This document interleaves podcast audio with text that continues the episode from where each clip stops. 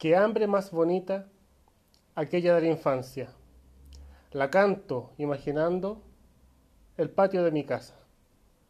Bienvenidos y bienvenidas a un nuevo capítulo de Chilesolanos, a una conversación sincera, una conversación del corazón.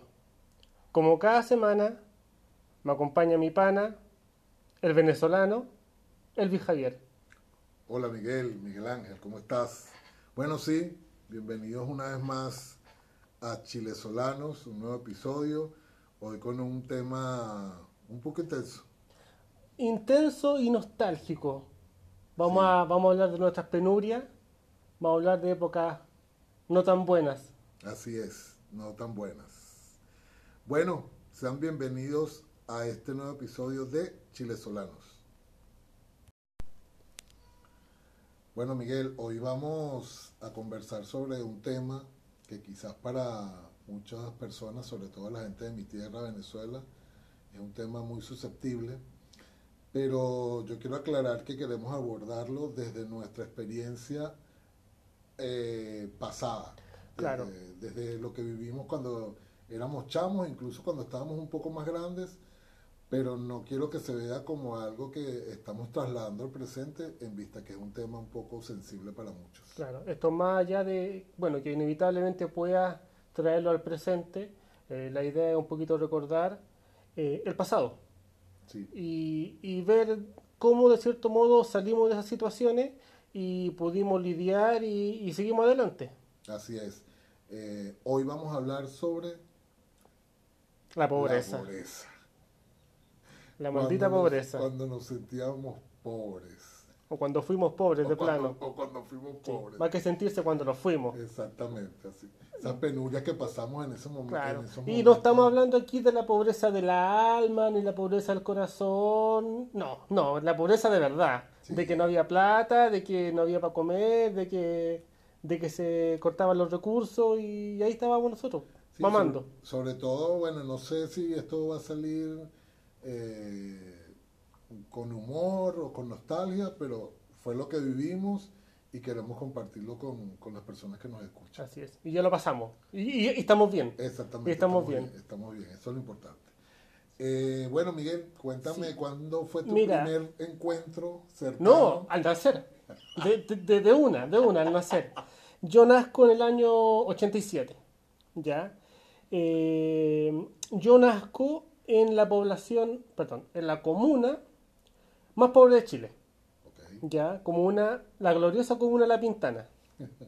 No sé qué símil podrá dar de Venezuela en ese La sentido. pintana, pongámosles algo, algo similar, similar a la pintana que es ruda, ¿verdad? La Claro. pintana. Digamos que es como el petare de, de- El petare. de Caracas. Ya, Sí. Perfecto. Eh, claro, porque igual es de Santiago. Entonces es como de la capital, Sí, pero exactamente. ahí exactamente. están los marginales. Ese- Yo nazco en el año 87. eh, mis viejos se casaron se casaron a los 19 años. Se casaron, pero no tenían un 20. claro. Entonces se van a vivir donde mi abuela paterna. Pero mi mamá eh, no le gustó, porque mi suegra era, era ruda. Ya, entonces no le gustó la convivencia y se devuelve donde su mamá, donde mi abuela materna. ¿Ya? Y yo nazco ahí, en esa casa. Que es una, o era, una casa con piso de tierra. Wow. Ya, entonces ni cemento, ni madera, no, no, eh, piso de tierra. Entonces, como te digo, al nacer yo me, me topo de frente con la pobreza más cruda que, que se pueda saber. Eh, obviamente yo no me acuerdo de eso, porque yo un par de años después ya salimos de ahí a la casa propia. Pero, pero claro, mi mamá era mm, dueña de casa y mi papá obrero. ¿Y tu infancia transcurrió en esa casa? Eh, en, esa, casita en esa casita y en ese ambiente. Porque, porque tuvo un ambiente en donde, si tú, no sé si era el símil en Petares, pero por ejemplo yo al crecer más, eh, yo ya sabía qué casas traficaban, por ejemplo. Ya. Dice, no, que tal persona en la casa de tal venden droga. Y para ti, no, los traficantes de- del pasaje tanto. O sea, era Que, algo que como algo súper crudo. Claro. y para uno era normal. normal. normal. Como que hoy, hoy están tirando balazos de nuevo. Wow. Ah, sí, que llegó la droga. Ya. No, está tirando balazos, no, no, que se, se agarrar un bando con otro, no sé qué. Uno, una mexicana, cuando se quita la droga. Ya. Y eso pan del día a día. Entonces, claro, yo después al salir de ahí me doy cuenta del entorno en que estaba y, y de la pobreza y la crudeza de, de la vida, porque yo no lo asimilé antes. Claro. Eh, tu caso es distinto. Sí, bueno, mi caso es distinto porque yo desde chamo nací en... este, En cuna de oro. No, no, era de plata. No, este, la situación para ese momento de mi familia no era mala. O sea, yo nací en una Venezuela próspera eh, y mis padres eran de clase media, Claro. eh, creo que clase media media, y teníamos nuestras comodidades y nues- todas, sí, yo de chamo, eh, de verdad que no la pasé mal. Pero entrando más o menos a los 11 años, cuando se muere mi papá, Ya. Que para ese momento la gente no tenía esa mentalidad de comprar viviendas ni nada, nosotros vivíamos arrendados, alquilados. Ah, Y perfecto. con la muerte de mi papá, pues económicamente nos vinimos abajo, pero cuando te digo abajo, abajo. ¿Que era el único ingreso de la casa? No, mi mamá también trabajaba, pero ya las condiciones de trabajo habían cambiado un poco. Ya. Eh, mi papá muere y nosotros nos tuvimos que mudar a un barrio a- a- allá en Caracas, cosa que a mí me Que no era. Petare. No, no era Petare. Ah, gracias Era- eh, no. Era un poquito más. Eh, no, no, te estoy hablando de Petare porque es el más alto, el, el de los bar- de los barrios, el más tierruito. Pero no, yo me mudé para un sector en Venezuela, en Caracas, que se llama Katia. Yo vivía Katia. en Propatria. Ajá. Y para mí eso fue un choque porque... Porque no- tú venías de otro estrato. Claro, y yo no me adaptaba. otro roce. Claro, y yo no me adaptaba a. O nunca me adapté, para ser honesto, Mm. nunca me adapté al entorno que me tocaba vivir ahora, en ese momento. Y tú tenías 11 años. Yo tenía 11 años, igual no me gustaba. No me gustaba, no me gustaba el entorno porque, bueno, no era donde yo me había formado. Tuve que dejar Claro. a mis amigos. Mi- mi- mis hermanos estaban mucho más pequeños, quizás ellos se adaptaron con mayor facilidad, pero yo Porque no tenías conciencia Claro, tanto del, yo- del cambio. Yo no, yo simplemente acepté la decisión de mi mamá de irse a vivir a ese lugar porque quizás era el más económico, no que Ujú. podía pagar en ese momento. Y no, yo tuve mucha resistencia. De hecho, eso fue uno de los motivos este, que me llevaron a, a salir de, de ese barrio. Porque Claro, no te pusiste gustaba. como objetivo Claro, salir, salir- de ahí salir y de sacar a tu ahí. familia quizás Claro. de, de ese lugar. Claro, salir de ahí porque no, no me gustaba, no me gustaba. Entonces ese fue el primer encuentro que yo tuve con la pobreza. Claro. eh, porque, claro, eh, la- ya las cosas eran más limitadas, eh, ya no era abrir la nevera y sacar Y una sacar lo que tú querías, claro. Sino que era limitado porque, bueno, porque mi mamá se había quedado sola, estábamos sin papá y, bueno, y nos tocó vivir esa, esa, Claro. esa En, situación. en, en cuanto a la educación, porque igual hay una distinción ahí, po, Sí. entre la educación de- del pueblo y la educación de, de Sí, quien bueno, puede un poquito tuve- más. Yo tuve ahí la ventaja sobre mis hermanos, que yo estudié prácticamente mi primaria en, en un colegio público, eh, perdón, un colegio privado, Privado. eh, que es el colegio que siempre hablaba, yo tu- vengo de un colegio católico.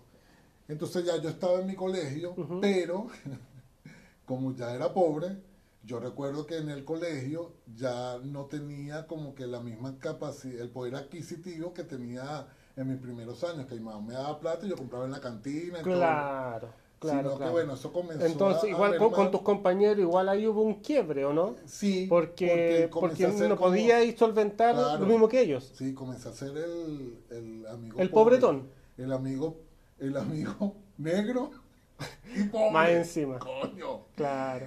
Entonces sí, fue, fue duro, Sí, sí. fue duro porque yo eh, venía pues de esa mentalidad y hasta que terminé tercer año que me tocó ir a un colegio público. Pero a pesar de eso, como siempre te lo comento este, fuera del aire, que la experiencia de estudiar en un colegio público o en, en un liceo público, Te cambió la vida. claro, fue la- lo más maravilloso que me, que me pasó a mí Que tú no sabías que iba a ser así. Exacto, fue cambiar, fue cambiar a un colegio público, porque tuve contacto con la realidad, con la realidad de verdad. De o verdad, sea, claro. Sí.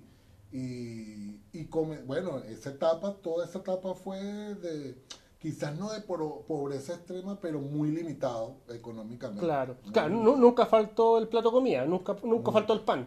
Nunca. Pero sí estaba mucho más restringido Claro, claro. en ese sentido. Claro, pero Claro. mis hermanos yo siento que lo veían como normal, porque yo hablo con mis hermanos y ellos comentan que ellos comían arroz con azúcar solo o arroz con huevo. Y, eh, y a la mejor comida del mundo. eh, yo que ya vivió, había vivido otra cosa, a pesar de mi corta edad, para mí era como que, wow, Lo peor. o sea, ¿qué es esto? Claro. Sí, sí. pero mi mamá nunca, fíjate que nunca nos hizo sentir como que, estaba, que éramos pobres. O sea, Ya. Era lo que había, en esa época uno no se quejaba, no Claro, exigía claro. y, y listo. Pero siempre como que fue pasajero. sí, Claro. Sí. Mira, a diferencia tuya, yo, bueno, yo estudié toda mi enseñanza básica, eh, que sería la, sí, primaria. la primaria, eh, en escuela pública. En escuela pública, de primero a octavo básico. Eh, y claro, pues el ambiente es, es distinto.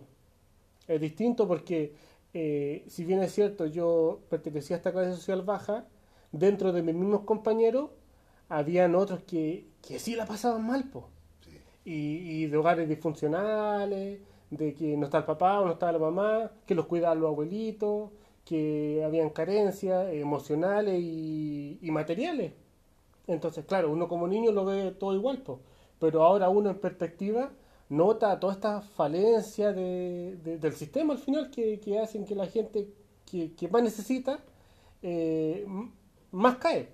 Eh, en vez de, de surgir, eh, más quedan ahí en, en la miseria. Entonces, claro, eran muchos los compañeros que en la hora del almuerzo almorzaban en el colegio, que era, que era gratis. Yo, yo no, pues yo me iba para la casa porque sí tenía un plato de comida. Y si iba para el almuerzo del colegio era porque era rico, pero, Claro. pero con una excepción. Pero había compañeros que no, pues que dependían de esa comida. Entonces, claro, es súper duro, pues. Ya al terminar la enseñanza básica, eh, acá existe la, la figura, eh, o en esos años, en los 2000, del liceo público, el liceo eh, particular y el particular subvencionado, Sí.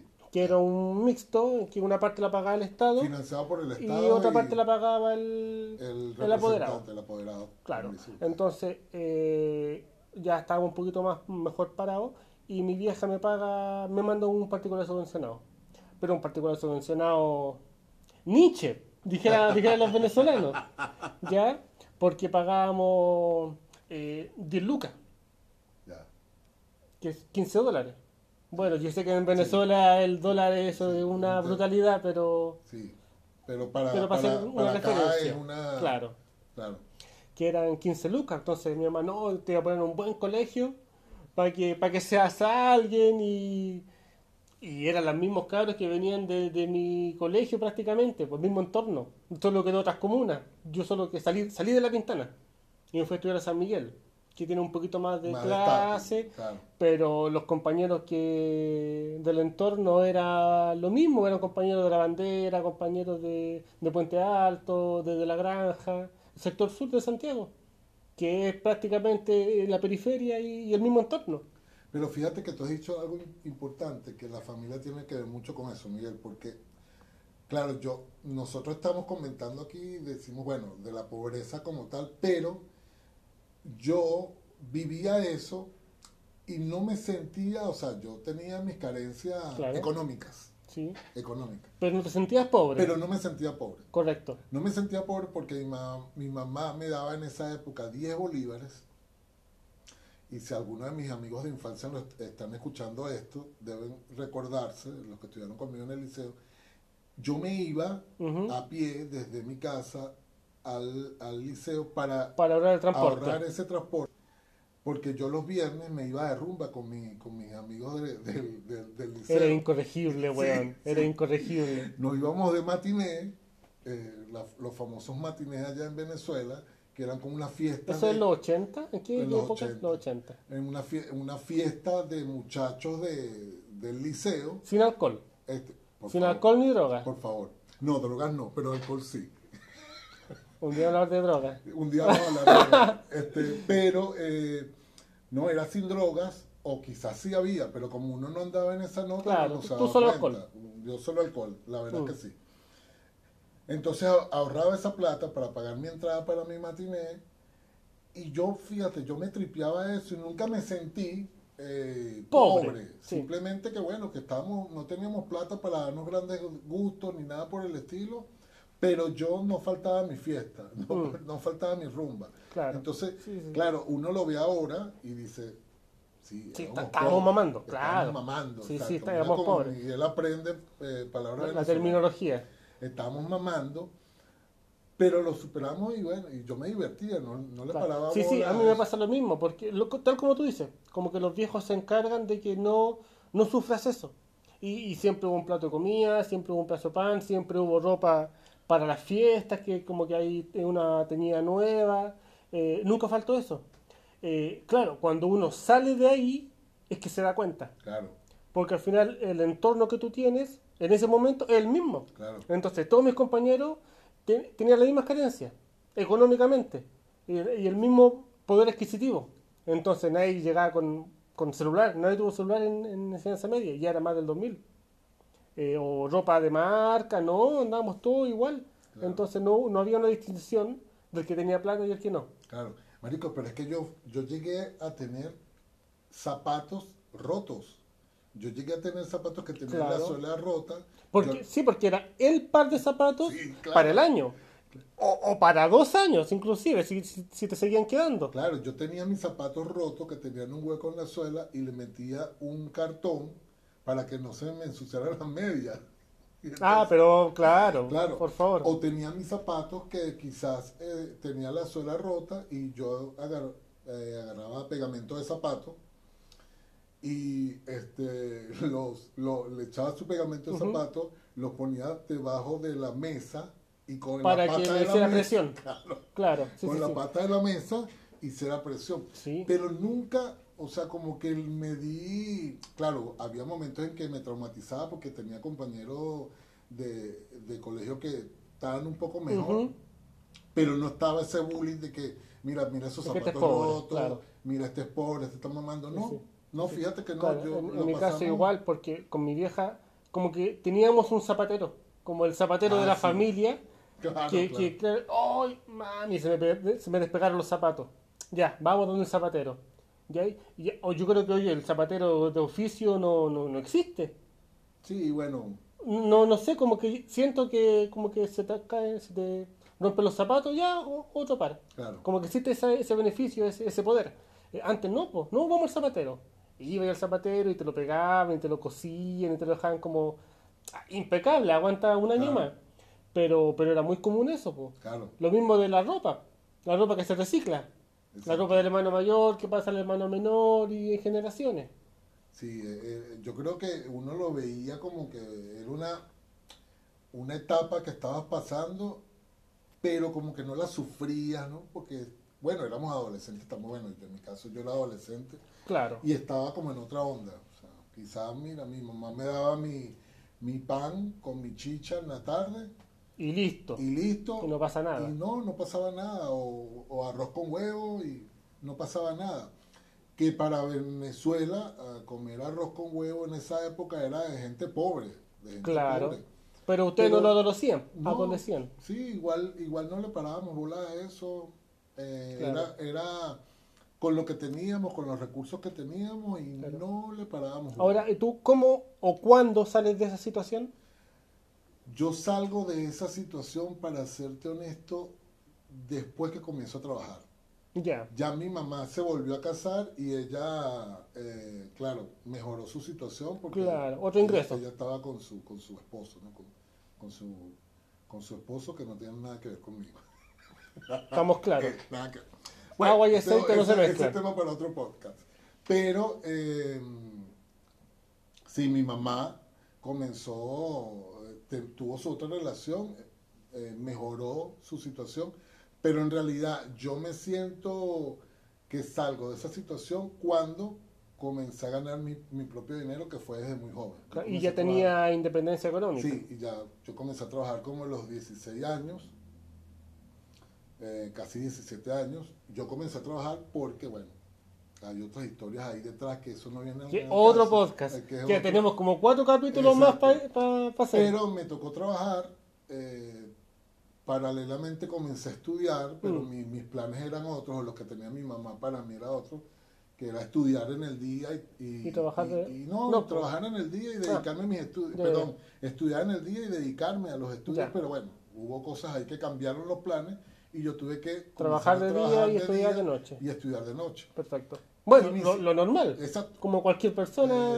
casi. Entonces, bueno, comencé a trabajar y comenzamos poco a poco a salir de, de- de ese estado, Claro. no lo vamos a decir pobreza, pero este- ese estado limitado de, de- Claro, de, carencia. Sí, De carencia. comenzamos a salir de ahí y bueno, ya salimos del barrio y comenzó otra historia. Sí, otra sí. historia. Claro, que- a mí me pasa similar porque es como lo mismo. po. Eh, mi viejo ya después tuvo algunos altibajos ahí, que es para otro podcast. otro sí, capítulo más. Otro capítulo. Claro, y, y después ya como que hubo más plata en la casa. Y yo, claro, salgo de cuarto medio y empiezo a trabajar. Bueno, a trabajar. Mi práctica me pagan a mí 40 lucas. La práctica es la pasantía para los que nos escuchan La en práctica. Venezuela. Que Sí, una miseria una miseria. Eh, pero, chamo, yo me sentía tan poderoso. Porque, claro, porque yo salgo del liceo como, no sé, la primera semana de diciembre. Claro. ¿Ya? Y eh, entro, encu- encuentro al tiro la práctica. Encuentro la práctica y a mí venía Navidad y me dan aguinaldo. Wow. No sé, 10 lucas. 10 lucas por decirte. Pero yo me sentía millonario. Claro. Entonces voy y, y compré regalo. Para mi mamá, para mi hermano. Para toda la Eh, familia. Claro, así como, wow, ¿qué es esto? Y ahí después de a poquito, eh, claro, empecé a ganar más plata y, y ya logro salir, logro salir de la comuna, en realidad. Que es cuando yo siento que corto ahí el, el lazo. Sí, porque uno asocia mucho la pobreza con el lugar Al donde lugar, vive. claro. Que eso es una que, que es una mala que, que es una mala concepción de la cosa, co- pero sí, uno asocia mucho la pobreza con el lugar donde Claro, vive. pero sí me pasa, por ejemplo, yo salí hace como eh, siete años de, de la casa de mis viejos, más o menos, y me voy a la cisterna, ya, que tampoco es la, la gran cosa, pero pero un poquito más céntrico y, y como que hay edificios, porque Ya. la Pintana es un- una comuna dormitorio, Claro. ¿ya? Entonces yo me voy a un departamento con mi pareja y, y bien, pues bien, bien. Eh, me pasa que actualmente, bueno, antes del COVID, cuando yo iba a la Pintana a ver a mis viejos y todo, eh, lo encontraba distinto. Claro. Como que eh, eh, seguía todo igual, pero para mí no era lo mismo. Claro. Eh, El lugar, el entorno, eh, los, los- los cabros parados en la esquina que, claro, siempre fueron delincuentes, eh, y ahora los veo y me da miedo. claro. Yo antes pasaba por ahí a mañana. Sentirte- sin sentirte superior, No, no, no, no, no, no, no, es como distinto. distinto. Porque ya no es mi hogar, claro. ya no es mi entorno. Sí, pasa lo Entonces eh, pasamos por las plazas y no sé, pues ahí están los, los soldados que se le llaman, eh, los soldados de los narcos, que siempre estuvieron ahí. Pero ahora yo lo identifico y, Y es distinto. claro. Sí, es totalmente distinto porque porque como que ya no soy de ahí y no sé. Claro, y me pasa exactamente lo mismo. Mm, Cuando yo salí de allí, de donde vivía, que iba a visitar a mi tía, mi familia, eh, mi, mi tía que es como mi segunda madre, claro, cuando yo iba me sentía distinto, me sentía distinto, no me sentía superior ni nada, sino que distinto, o sea, tú como que comienzas a ver la cosa de otro punto de Claro. vista, no sé cómo explicarlo, pero sí, yo también me, me sentía distinto en el sentido de que, bueno, que, que ya no era mi, mi, mi zona, ya no era, ya Claro. no era, no era tu lugar. exactamente, ya no Sí. era mi lugar. Qué locura. Sí, una cosa muy loca. Sí, sí, sí. Ya cuando uno entra en esos estados de pobreza, más de adulto, la cosa es distinta. Claro, porque de niño tú, entre comillas, si se puede decir, lo sufres, pero no está en tus manos. Sí. O sea, tú, no sé, a lo mejor te podrás aguantar el hambre y no mucho más. Pero cuando la pobreza te pega eh, siendo adulto, es... No, es terrible. Sí, Es terrible porque primero, que tampoco puede hacer mucho, aunque dependa de ti el trabajo y no tener plata, pero no es llegar y pedir plata en cualquier parte, no es ganar más plata de un día para otro. Sí, a mí me, a mí me tocó que ya de adulto, con familia y todo, me comen, este, quedé sin trabajo, Ya, quedé sin empleo y yo abordé la situación de una mala manera.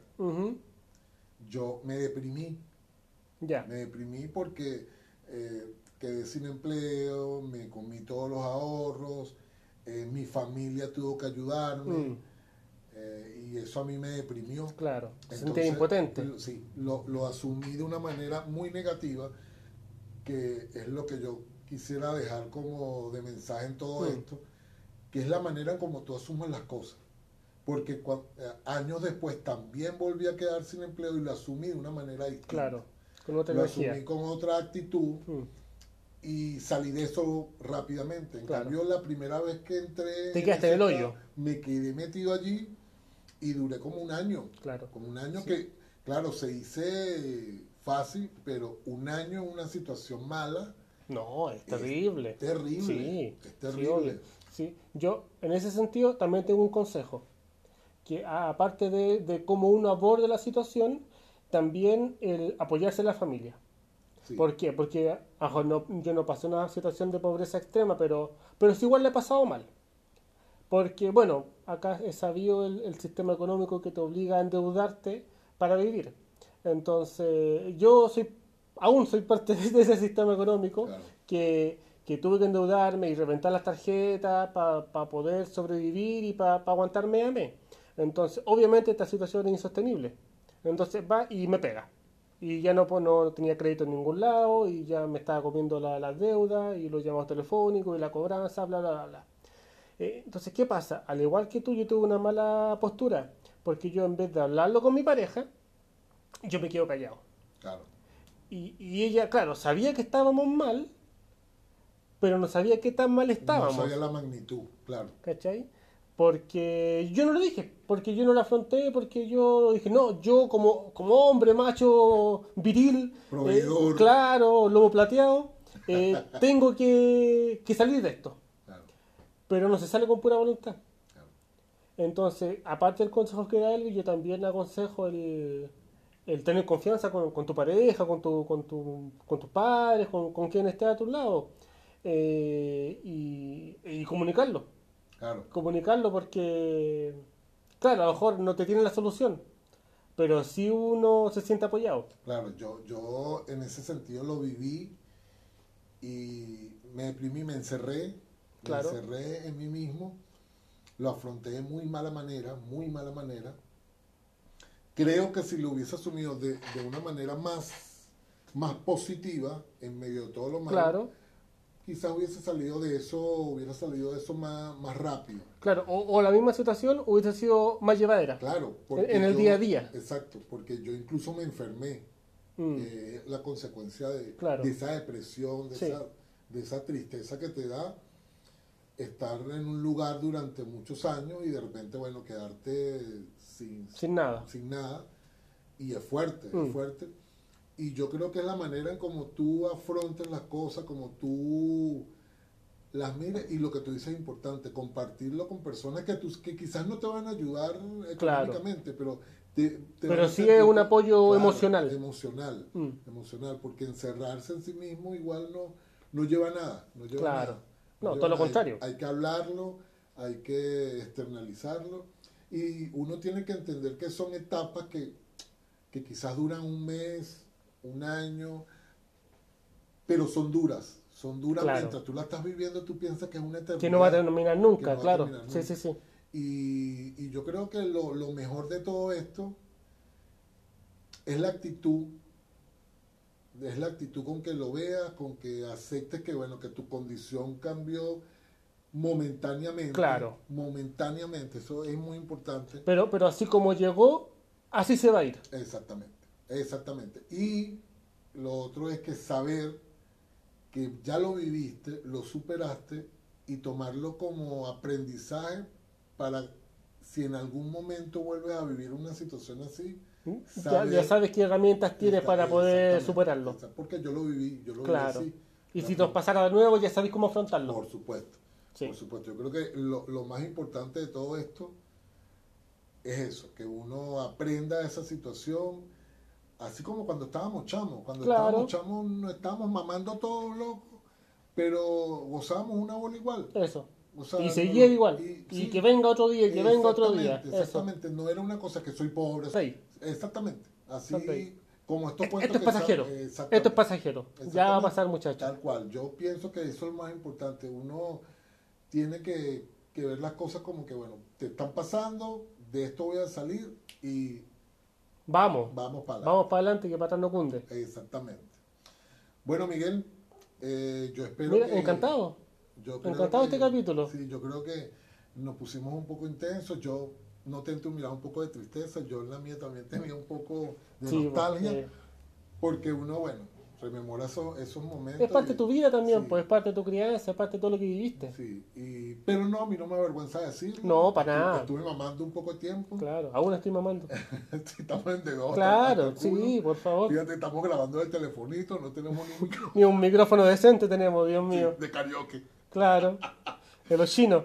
Sí, pero tripeándonos esto y bueno, compartirlo con la gente Así nuestra es. experiencia. Claro, ¿no? Y la, y la idea es ayudar un poquito a la gente a sobrellevar, sobre todo estos tiempos tan complicados de la cuarentena, del encierro, de aquí y de acá. Eh, nosotros, bueno, no sé si gracias a Dios o por desgracia, eh, seguimos trabajando en la oficina, entonces podemos hacer esto juntos. Sí, así es. así Eh, es. pero sí sabemos que hay mucha gente que está encerrada, que está estresada, que está deprimida. Entonces, pucha, no nos creemos dioses, pero sí la idea es llevar un poquito de, de alegría o, sacar un poquito de la rutina con, con estos capítulos y, y esta información. Así es. Y que nos sigan escuchando. Y, y una vez más agradecerle a las personas, a los amigos eh, que, nos, que nos han escuchado durante todos este, estos episodios que tenemos al aire. Agradecerles los comentarios, agradecerles el apoyo. Y como siempre les digo, bueno, coméntenos con- sobre qué quisieran que habláramos. Por ahí tenemos un par de temas ya Sí, que nos, nos han sugerido ya un par de temitas que estamos evaluando, pero, pero sigan sugiriendo. Claro. Sigan criticando y sigan mandando su- sus buenas vibras Eh. porque, porque vaya que se sienten. Exactamente, exactamente. Esto lo hacemos con mucho cariño y como siempre digo, esto es un invento que creo que si seguimos así va para largo. Claro, aquí hasta hacer eh, esto, no sé, romper todas las redes. Así es, así es. Bueno, señores, eh, hasta aquí el episodio de hoy. Miguel, Así es. un placer. Igualmente, como cada semana. Así es. Muchachos, sus recomendaciones, su- sus saludos, sus cositas en nuestro Instagram, eh, arroba migue.saldana.n Arroba Elvis J. Herrera. y juntos somos Chile Solanos. Chao. Adiós.